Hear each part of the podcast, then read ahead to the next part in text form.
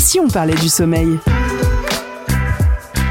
et avec nous, le docteur Marc Ray, neurologue spécialiste du sommeil et président de l'Institut national du sommeil et de la vigilance. Exposons ensemble le cas de Ludovic. Il a tout juste 37 ans, il vient de lancer sa boîte, donc jeune entrepreneur. Le rythme est forcément intense. La pression devient son quotidien et après une journée de 14 heures de travail, il rentre à la maison et s'effondre de fatigue. Alors cela ne dure qu'un temps puisqu'au cœur de la nuit, les insomnies le guettent et pour optimiser son temps, Ludovic décide alors de travailler à nouveau. Résultat, il est exténué.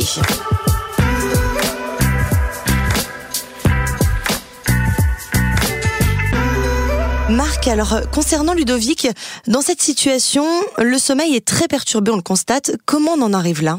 Alors on en arrive là parce que le stress est bien entendu un facteur qui va nous empêcher de dormir parce qu'il est prévu même chez l'animal que si j'ai peur, je ne vais pas pouvoir lâcher prise pour m'abandonner au sommeil. Et c'est le cas de Ludovic qui a une euh, inquiétude par rapport à son activité professionnelle et donc il ne va pas pouvoir s'abandonner au sommeil le soir et il va faire une espèce de double journée. Je suppose qu'une journée aussi intense, aussi stressante, impacte forcément ses nuits, on le voit là visiblement. Le stress auquel est soumis Ludovic est essentiellement un stress psychologique. Il a une surcharge mentale. Or, au point de vue biologique, on est beaucoup plus équipé pour résister au stress physiologique. C'est-à-dire que si Ludovic faisait une activité physique intense toute la journée, ça retentirait beaucoup moins sur ses nuits que cette activité euh, mentale euh, qui fait qu'il n'arrive plus à lâcher prise, son cerveau tourne à grande vitesse en permanence. Comme Ludovic, je pense que nous sommes beaucoup à manquer de temps, à vouloir faire rentrer plusieurs journées en une. Pourquoi est-ce que c'est important de bien adapter son sommeil à nos journées et non de faire l'inverse en essayant de faire plus, quitte à se priver d'une bonne nuit?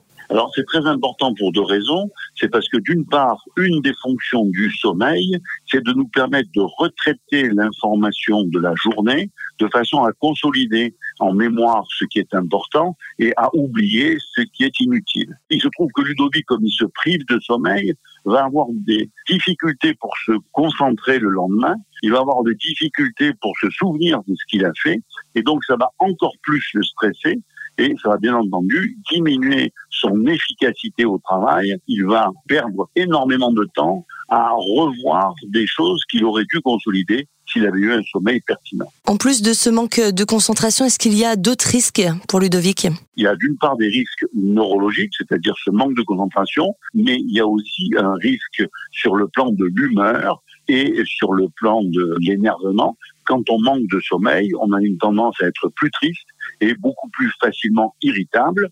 Et donc, on a une mauvaise appréciation de la situation. On a l'impression d'être agressé. Et donc, euh, Ludovic va surréagir par rapport euh, aux difficultés qu'il a et il va se sentir de plus en plus nul et avec des difficultés pour pouvoir effectuer son travail. En fait, si j'ai bien compris, ça a l'air d'être un cercle vicieux euh, dans le cas de ce jeune entrepreneur. Le stress fait euh, visiblement partie intégrante du quotidien et donc le sommeil et le manque de sommeil va jouer également un rôle. Tout à fait. Donc on est dans ce cercle vicieux, c'est-à-dire que si je ne gère pas mon sommeil, euh, je vais bien entendu être beaucoup moins efficace. Comme je suis beaucoup moins efficace, j'ai l'impression qu'il faut que je travaille plus. Et en travaillant plus, j'ai encore moins de sommeil, je suis encore moins efficace, qui va conduire, bien entendu, à ce qu'on appelle le burn-out, c'est-à-dire qu'ils sont complètement épuisés et ils vont devoir tout lâcher à un moment donné, ne pouvant plus gérer la situation. Pour éviter justement d'en arriver là, docteur, est-ce que vous avez des conseils à donner à Ludovic pour évacuer un petit peu ce stress quotidien et surtout renouer avec un rythme un peu plus agréable? Alors, un des premiers conseils, bien entendu, c'est de se connaître sur le plan du sommeil, c'est-à-dire que Ludovic doit connaître ses besoins de sommeil. Si je suis du soir, eh bien, je peux avoir une activité le soir qui sera performante, mais si au contraire je suis du matin, il vaut mieux que je prévoie de me lever tôt pour être très performant, parce que là, je vais être très clair, donc très efficace. Deuxièmement, ce qui est très important, c'est que Ludovic est soumis à un stress psychologique qu'il faut évacuer avec une activité physique qui sera plutôt explosive. Donc il faut qu'il puisse se défouler. Alors ça peut être de la boxe, ça peut être un art martial, ça peut être du tennis, ça peut être du squash, mais il faut à un moment donné se défouler pour évacuer ce stress. Sinon, Ludovic ne pourra pas dormir.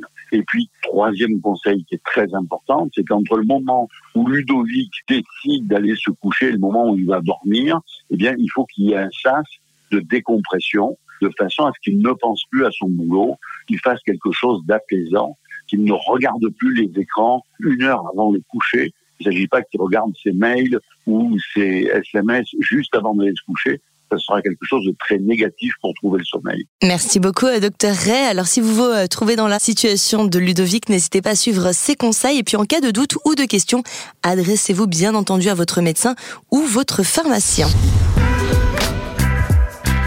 C'était Et si on parlait du sommeil?